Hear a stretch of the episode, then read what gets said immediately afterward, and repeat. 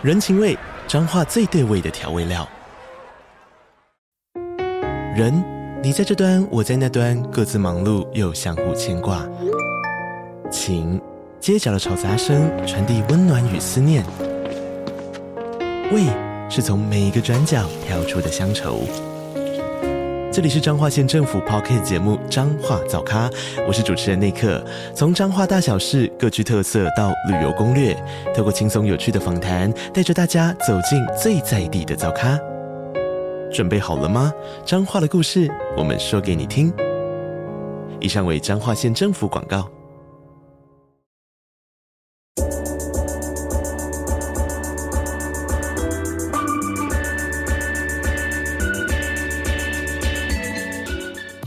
大家好，欢迎收听午后女子会 Afternoon Girls Club。我是雨洁，我是舒雨。我们今天要接续上周的主题，就是准备了一些作品，是我们想要打包成礼物送给某一个时刻的自己。对，那上个礼拜我们讲到的比较像是跟自我成长相关的嘛，那我觉得今天讲的主题就是比较跟与他人互动产生的一些烦恼相关的礼物片单跟书单。嗯，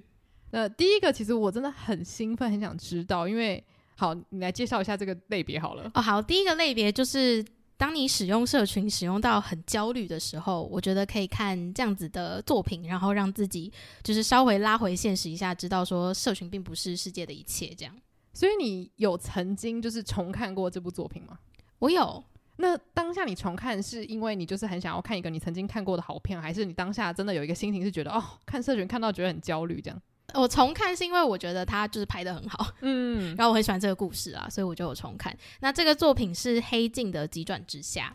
哦，OK，因为好大家不知道，因为之前我本来一直在猜他到底要介绍哪一个，然后我就一直乱猜一些真的八竿子打不着的电影。嗯，但这部真的是社群成瘾者必须要看一至少要看一次的作品。没错，就是我第一次看的时候也是别人推荐的，然后那时候。我不知道他到底要跟我讲什么样的故事，然后我只是觉得那个开场的设定非常的特别，因为他就是在讲说，你使用的社群，你在社群上面的一切行为跟你会受到的评分，并不是仅限于社群，就是它会影响到你真实世界被别人对待的态度，甚至是会影响到你想要买房子的时候，你可以选择住在比较好的社区，跟你来往的人都是评分比较高的人。那这个评分机制怎么来的？就是每一个跟你曾经在真实生活中互动过的人。跟你互动完之后，你的手机就会跳出一个显示说：“请问你会如何评分刚刚跟他的这个互动？”然后你可以在一到五颗星中间选择你想要的评分。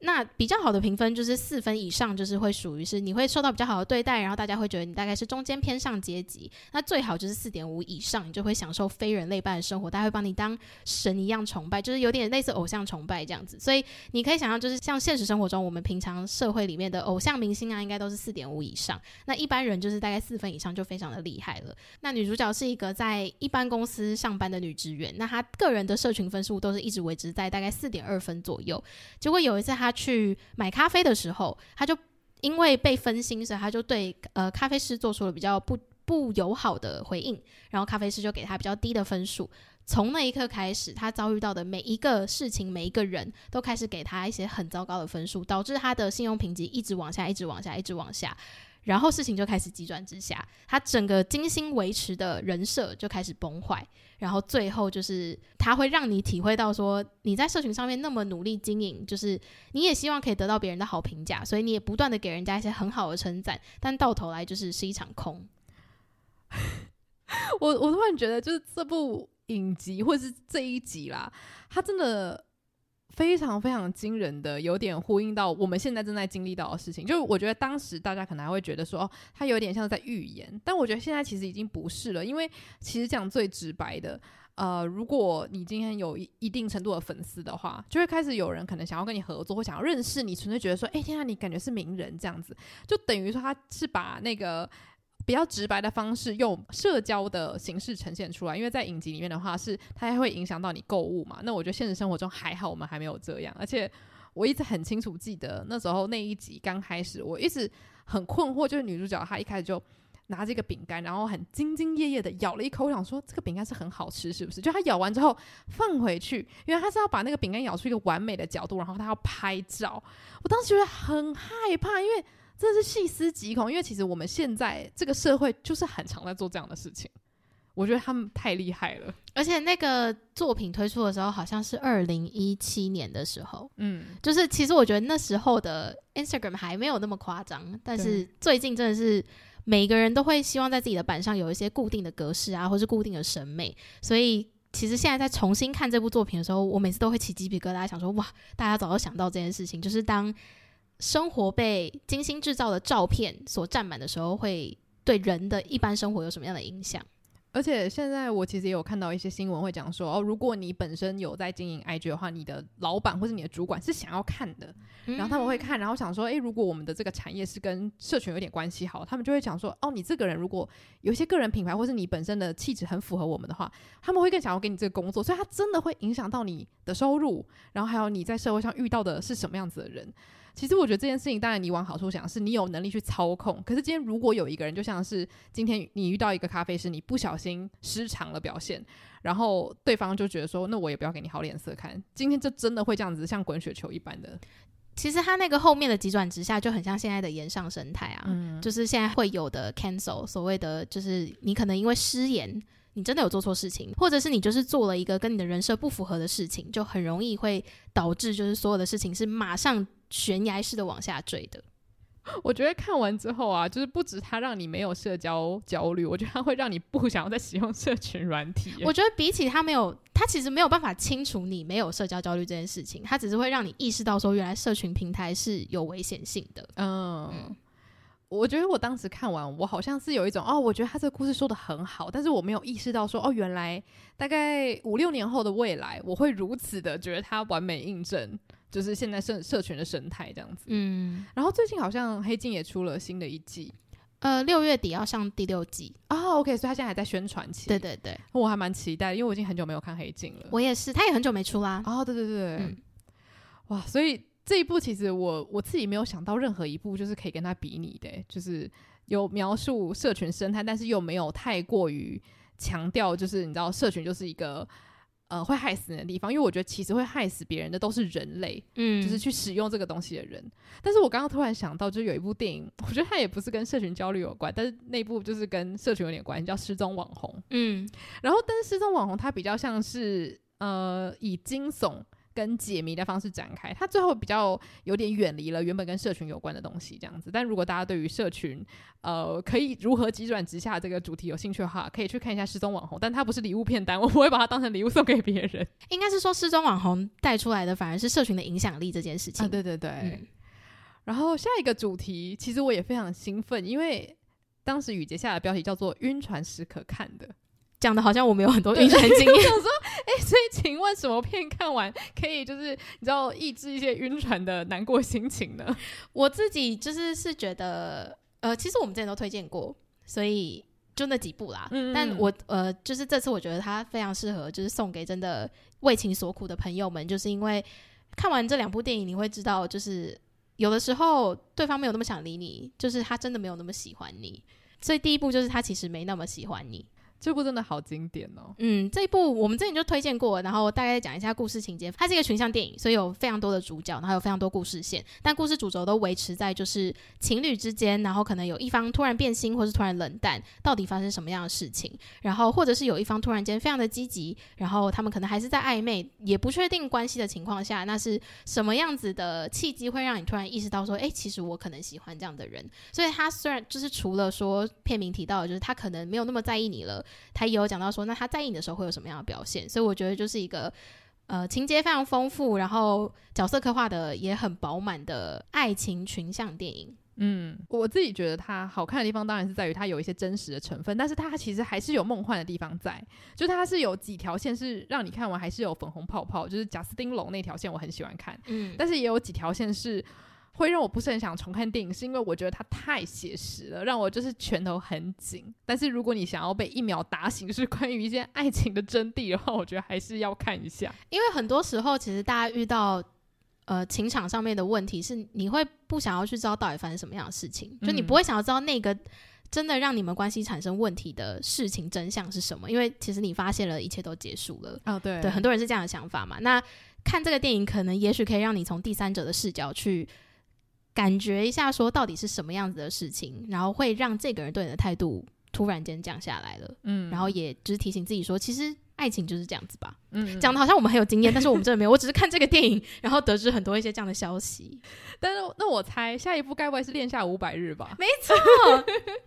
没错，没错。那第二个会推《恋下五百日》，也是因为它讲的是一个。恋爱又失恋的故事，嗯，然后有一些人在可能第一次约会的时候就会问人家说：“你有看《恋下五百日》吗？”那你是比较认同男主角还是比较认同女主角呢？然后会以此判断说他的感情观是什么。可是我现在就是年纪又更大了一点，虽然恋爱经验还是没有很丰富的情况之下，可是我觉得在每一个不同的感情里面，你都有可能是男主角或女主角，所以他没有办法代表你一个完整的恋爱观，而是你今天遇到什么样的对象，你可能那个对象就是会勾勾出你比较偏向男主角。或是女主角的那个恋爱的个性，嗯，所以我想要推荐大家看的原因，就是因为你在每一段恋情中都有可能是先爱的那个人，或是先不爱的那个人。那面对这样的情况，另外那一方在想什么，或是另外那一方做了什么样的事情，什么样的努力，好像是可以透过这个电影稍微略知一二的。嗯，而且我觉得，就像你刚刚讲的，我觉得非常非常。取决于你跟那个人的关系是什么。今天如果你就是觉得这个人不是让你觉得哦，马上好像我可以跟他就是你知道呃携手相伴一辈子，或者是我们就可以立刻展开一场什么夏日疯狂之恋的话，你可能就是可以抱持着比较豁达的心情。可是今天如果你就是整个投入在里面，你可能就是会觉得好啦，我心情是可能比较偏向女主角好了，可是我还是会有不爽的情绪。就我觉得你的理念是一回事，情绪又是另外一回事。对，所以我之前也是有听到很多人讲说啊，长大之后就会同意女主角。我会觉得说，其实我同意这部分，我会开始理解女主角的思路，然后我也觉得我还蛮就是靠向她那一边的。可是我觉得不代表我不能同理男主角。嗯，我因为我觉得男主角那些情绪都是非常非常好理解。当你真的很喜欢一个人，或是很执着于某件事情的时候，你就是会有一种为什么得不到这样子。嗯，对。但是这部片也真的是，我觉得他跟他其实没那么喜欢你很像。因为他们的道理都简单到惊人，可是你就是需要有人把这个东西喂给你，告诉你说就是这个样子，你给我接受。嗯，没错。然后针对这个主题，我自己有一本书很想推荐给大家，就是杨雅琴的《亲爱的女神》。但是这本书它其实功能非常多啦，我自己也真的有买过这本书，然后送给朋友这样子。然后这本书它其实有分很多个章节，像是自我成长，然后恋爱、友谊。或者是家人，然后甚至是他，因为他有生小孩，所以作者有讲到一些他跟小孩之间相处一些事情。然后我自己很喜欢的原因，是因为他在讲到爱情的时候，他不会让我觉得说，哦，如果我没有跟他很像的对象，我就不能参考，因为他都是用很多比喻或者是很多比较集结式的心得。例如说，有一篇我真的很喜欢，我当时看完立刻跟朋友讨论，他在讲说，就是很多关系有点像是一滩死水，然后他。讲的那个比喻就是，然后这很像是晕船仔可能会经历到的一些很很难过的事情，就是有一个人他就跟你说，我觉得你很好，可是我觉得我现在可能不能谈恋爱，我觉得五年后我们很适合在一起，就是例如说言下之意就是要你等他，或者是说我们继续维持这个就是你不清不楚的关系，对对对，反正五年后我觉得我们一定有机会。那像是作者杨雅琴，她有些朋友可能经历到这样的事情，或者她自己经历到了，那她就想说，哎，该怎么办？然后他就比喻说，今天如果这个人他没有。跟你说我们的关系要往哪里走，例如说我们现在要当朋友，还是要当点头之交，还是怎么样？他只是跟你说你等我，他就有用死水来比喻，他就讲说这个水是没有流动的，这段关系是死的，所以今天你你等的话，你就是让自己在那边没有办法有新的活水进来，你没办法认识新的朋友、新的暧昧对象、新的你就约会对象这样子。他就讲说今天对方就是在嗯不能讲利用你，但他就是让你变成了一个没有办法接受到新东西的井。那这件事情你要不要对自己这样做？然后我当时觉得，其实这件事情不只可以套用在爱情，它其实可以套用在很多事情上面。例如说，别人在关系上有拖延，他可能答应了你某些事情，或承诺你我们可能未来几年要往哪个方向走，可是却没有的话，你其实不需要一直让自己去死守这样的承诺。然后我觉得，当然这件事情就会觉得说，对啦，谁会让自己成为一个死水？可是我真的觉得他那个故事写得很好，然后他还有很多其他的比喻的故事，都会让人觉得说，其实你看完会。更想要好好重视自己，因为他这本书虽然是写亲爱的女生，其实我觉得你只要是个人都可以看，对，所以我真的非常非常喜欢。我觉得就是呃，首先，如果当你陷入一潭死水的时候，你就是需要先看他其实没那么喜欢你，然后认知到说，对，他就是没那么喜欢我，然后再去看亚雅晴如何去跟他朋友诉说，说你可以怎么做。对，嗯、我觉得真的就是告诉自己说，对，没错，他就是没有那么在意，或者是他如果现在没有想跟你在一起，一百年后他可能也就没有想要跟你在一起。嗯，对啊，或者是说他五年后如果真的回心转意了。难保你五年后根本不想跟他在一起啊！五年后的你说不定也不是现在的自己了。对，嗯，所以我我我觉得这本书真的就是集结了各种你需要听到朋友告诉你的事情。嗯，对，所以这本书我真的是偶尔就是会拿出来翻一翻。例如说，他有几个章节在讲可能对自己身体不自信，或是他曾经觉得自己大腿不好看，然后有的一一连串领悟。只要我可能觉得哦，自己对于自己身体开始说一些不好听话的时候，我就会把那本书拿出来翻一翻，提醒自己这样子。嗯，对。好，那接下来我们就要进入到最后一个主题。好，最后一个主题是，呃，你可能曾经人生中有什么样的创伤，或不一定它是一个很大的创伤，它可能也只是你觉得你的人生有经历到一些挫折，或你不想面对的过去的伤痛。那你可以看这样子的电影去稍微小小的治愈自己。第一个作品是《海边的曼彻斯特》，那这个作品其实我在上个月的会员电子报有分享过，然后我会特别想要再拿出来讲，是因为我第一次看完的心得真的是。我觉得很奇妙，就是虽然说我人我没有经历过主角那样子那么大的悲痛，可是我也很能理解，就是当你人遇到了这么大的伤痛的时候，很多人是不愿意走出来的，也不愿意就是想说要做别的事情去弥补它，它在你心中就会是一个永远的大洞。那我觉得主角他并没有。不断的向外面的世界求救，他没有就是很空虚的告诉别人说：“我有个大洞，拜托你们来帮助我。”所以其实他一直在用他自己的方式去消化。那他消化的方式可能包含了逃避，就是远离事发地点之类的方式。在很多人就是包含我们现在社会中都觉得逃避并不是一个最好的选择，甚至有一些人会跟你说：“你就是不应该逃避，你就是应该要站起来面对它。”可是为什么我一定要？站起来面对他，就是为什么面对伤痛的方式只有正面迎击这个选项，而不是他可以用他自己的方式去消化。如果那个消化是要用尽他一生的时间，可是那也是他的选择。嗯，对。那这部电影它其实就是在讲说，男主角他本来是在呃波士顿工作的水电工，然后有一天他接到了一通电话，是他家乡的医院打电话跟他说：“哎，你的哥哥因为意外去世了，所以他就必须要回到家乡去处理哥哥的后事。”那因为哥哥有一个小孩，所以他就同时哥哥去世之后，他就。呃，理所当然的成为了他侄子的合法监护人，所以他就想要把他的侄子带到波士顿跟他一起生活。他的侄子是一个高中即将要毕业的青少年，那因为他高中只剩一年的时间，所以他也不想要因为这样的事情就要离开他本来生活的家乡以及他的高中。然后他就有跟叔叔讨论说，有没有什么方式是可以让他留在这边，然后他们也可以继续维持这样的关系。所以他们两个就开始在处理爸爸的后事，然后跟如何处理。呃，他跟这个侄子之后的法定关系，然后还有他自己如何去面对他在家乡曾经发生过的一些伤痛，这样子去展开这个比较偏有一点疗愈，但是其实没有那么疗愈的旅程。诶，我现在突然觉得这个类别可以给他下另外一个别名，叫做与痛苦共处吗？嗯，因为其实我觉得他并不是面对，也不是疗愈嘛，他是用一种。比较中性的方式去面对，虽然我一直还没有看这部电影，就是我还不太确定，就是确切我会有什么样的感受。但是从之前就是听雨洁介绍的时候，我就感受得到，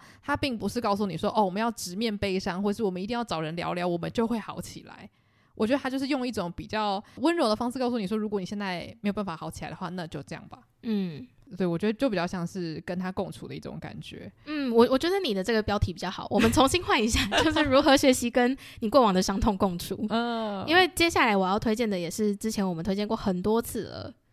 《Fleabag》。嗯，因为《Fleabag》它其实它的故事也是从这个基底去出发，就是主角发生了一些他觉得人生无法弥补的伤痛，他开始用很多很奇怪的反应。去面对他日常生活中遇到的人，然后他很多时刻会抽离自己，好像他是一个他自己生活的局外人，然后跟镜头中的我们说话。所以，我们可能是观众，可能是最了解他的人，但同时观众又不了解他，因为其实，在第一季是到最后一集才去揭露说他到底发生了什么样的事情，让他用这样子比较逃避现实的方式在生活着。嗯，对，所以呃，《Fleabag》也是一个非常精彩的作品。对。而且因为他本身也没有要去抨击说哦，我做这件事情，然后是一个不好的面对痛苦的方式。因为有一些痛苦，你其实就算好过了十几二十年，你回到当初，你可能还是不知道用什么样的方式是最适合的，因为有些事情它是不可逆的，不是说哦跟朋友吵架，你去跟他说声对不起，然后我们就和好如初。很多事情可能就是过了就过了。那如果你选择去面对它，呃，就像我朋友曾经跟我说，他知道有些事情他面对了。可能是一个无止境的深渊，他不知道他可不可以接受得了这样子的结果，所以他就选择现在我就先不要去面对他，我就先好好的跟他共存。我知道他存在，可是我不想要把这个潘多拉的盒子打开。嗯，其实我后来越来越同意，就是有些事情你当下觉得打不开的话，那就不要硬去打开，因为别人如果给你这样的建议，他也不一定可以去跟你一起面对这样子的结果。因为给你建议的人，他其实也没有办法真的知道你现在在经历什么，或者是你到底准备好了没有。嗯，因为我觉得准备好的这个。这个定义很很模糊啦，就是这真的是看你自己，嗯，然后如果他就是要花很多时间准备，或者是他这一生都没有办法准备好，那我们身为旁人其实也没有什么资格去跟他说你应该怎么做。对，然后针对这个主题，就是跟痛苦，然后不一定是疗愈，但是就是跟他在一起的这种感受的话，我有两本书想要推荐给大家。然后第一本书也是应该是两个月前在电子报跟大家聊过的，叫做。呃，我不驯服。然后大家如果有兴趣的话，也可以去读他的原文书，叫做《Untamed》，因为那本书真的是非常非常的好看吗？嗯，就是怎么讲？因为它是以小散文的方式去书写的，所以它的文字就是非常的。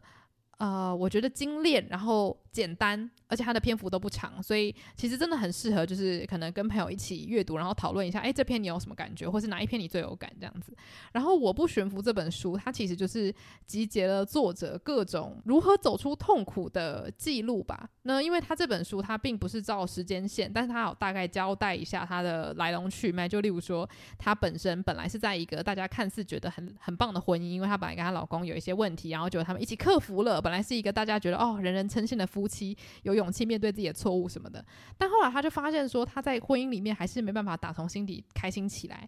后来他就就是发现他爱上了另外一个女生，所以他就跟这个女生结婚，然后跟她老公和平分手，然后一起就是共同养育他们的三个小孩这样子。所以他的人生是非常多起起落落，然后。在这些人生大事之外，他还有很多他自己从小到大面对到的一些限制性的信念。那我讲实际一点，他一直到现在在做着自己的 podcast 上面，都一直在聊他很不喜欢他的身体的这个议题。而且他之前曾经在他的节目上有说过，他不是不喜欢他的身材，他是不能理解为什么人类要有身体。就是这个是一个有点呃，我觉得呃灵性或是哲学的一个想法，就是他会认为说他。被钳制在一个这样子的肉身里面，他觉得很不快乐，所以我觉得他已经是有点超越，就是他对于他身材的批判。虽然他小时候真的是有经历到很严重的，就是饮食障碍这样子，然后一直想要变得很瘦很瘦，但总之有这么多的事情，他一直到现在四五十岁了还在对抗。所以他在书里面真的是很老实的去讲说，他小时候是为什么会觉得自己一定要很瘦，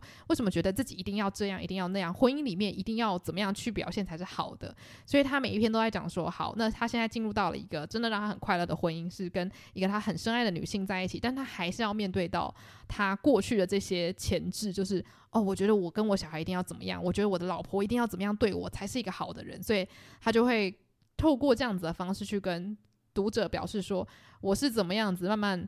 变好的，或者是比较像他提供大家一些新的思路，然后如果这个思路大家可以接受的话，变成是你可以建立一个新的。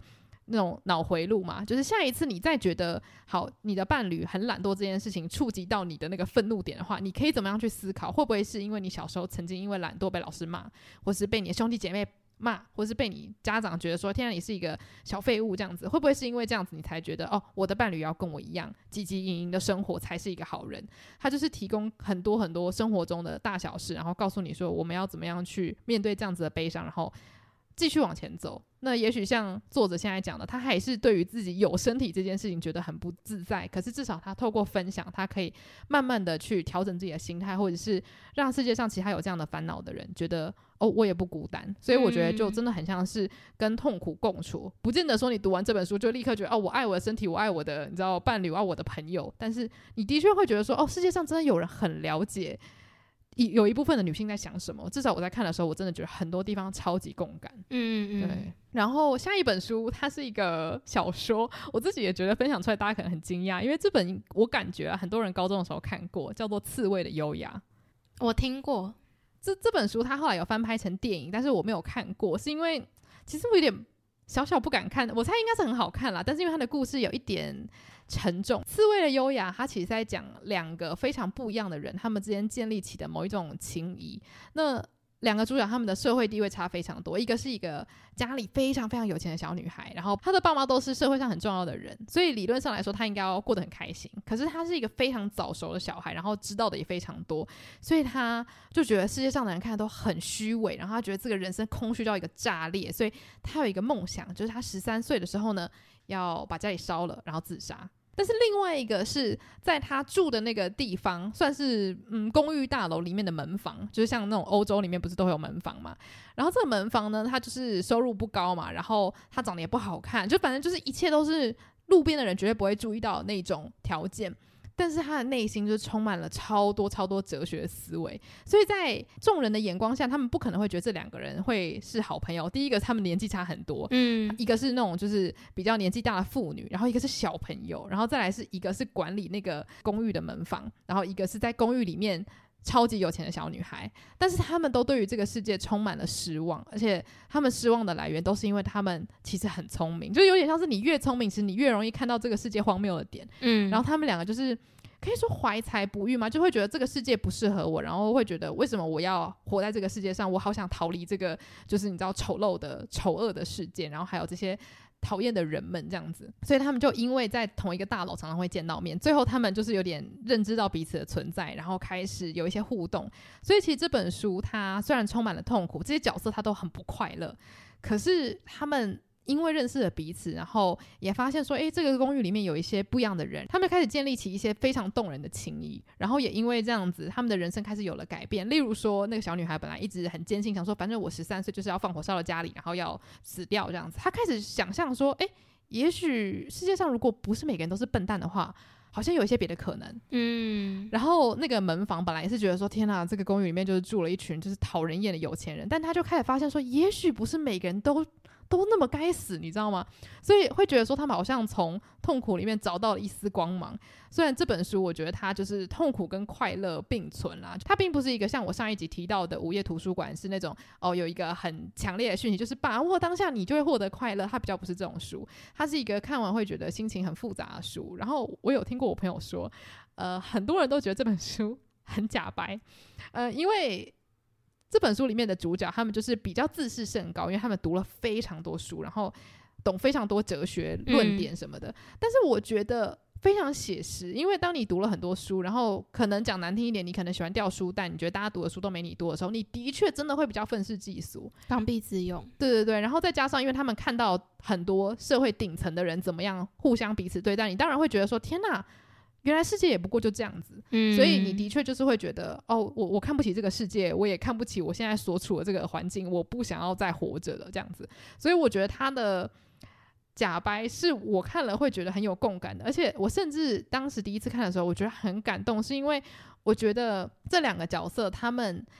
对于文学或者对于知识的热爱，完全不是为了要去讨好他人，他们是为了要在世界上可以勉强活下去才去念书的，他们才去看小说或者是去看各种他们喜欢的书籍。他们对于知识的那种热爱非常感动到我，嗯，所以我看完之后，我会有一种。我好像找到知音了，虽然我没有像他们就是有任何觉得说什么世界上的人都很笨或者是愤世嫉俗，但是我的确当时看完会觉得，如果你是一个喜欢文学的人，然后你不怕看到一些就是比较可能有点刚愎自用的人的话，我觉得你可能会被感动到。嗯，然后他的那个痛苦也是让我看完之后会久久不能忘怀，因为我距离第一次看这本书应该也有四五年的时间了。但是如果有任何人就是跟我一样，一直到长大都还没有看过这本小说的话，我是真的蛮推荐。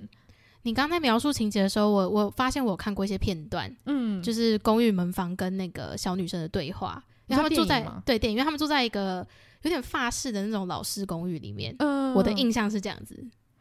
那我其实我一直在想，我要不要去看电影？如果你看过片段的话，你觉得看起来还 OK 吗？应该是不错，但是我没有办法断言，因为我只看了片段而已。好，我之后应该有机会会把它找来看一下，就是因为我觉得如果他有办法把它呈现出来的话，那个演技应该是非常了得，因为就是忘年之交嘛。嗯，我自己印象很深刻是那个门房的他的小房间打开，里面全部都是书这件事情。对对。对而且就其实我觉得很多中年人看了应该会很有感觉，因为我不能讲中年人，但是就是因为像门门房，他长期一直因为他外在的条件被世界忽视，就我觉得怎么讲，就是有时候你人活得越久。你越会发现这个世界是一个非常以貌取人的世界，嗯，然后就小小时候可能就大家都在学校嘛，穿制服没有感觉，可是你长大之后发现，真的很多人会看你的外表，然后判断你是什么样子的人，或是你知道一身精装，大家就觉得啊，你一定是一个充满知识、地位很高的人。但是透过这本书，你就会发现，其实很多人他都会默默在这个世界上。可能在你的身边观察这个事件，然后会觉得说：“天哪，这些愚蠢的人们！”所以我觉得，就是你知道，年纪稍长，你可能会更同感这个门房他所感知到的一切荒谬。这样，嗯，对。所以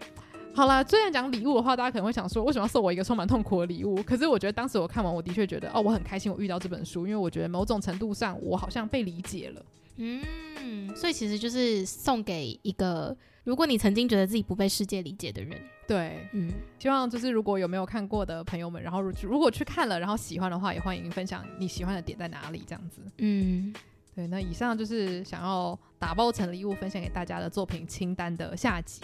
没错，那我们之后也会在现实动态发起提问，询问大家有没有想要打包成礼物送给特定时间段的自己或者是特别的人这样子的作品清单，可以跟我们分享。没错，因为每次开问答，其实都是有机会可以让我们接触到一些比较不一样的片单或者是书单，真的是很多听众让我们开始就是接触不一样的作者，或者是我觉得新的领域吧，所以就非常欢迎大家一起来共享盛举这样子。那我们的 IG 账号是 Afternoon Girls Club，然后针对这节特定时间段想要做特定留言的话，也可以到 Mixer Box 搜寻午后女子会，或者是也可以到 Spotify 留言，然后喜欢我们节目的话呢，欢迎到 Apple Podcast 帮我们留下五星评论。谢谢大家今天的收听，幕后女子会散会。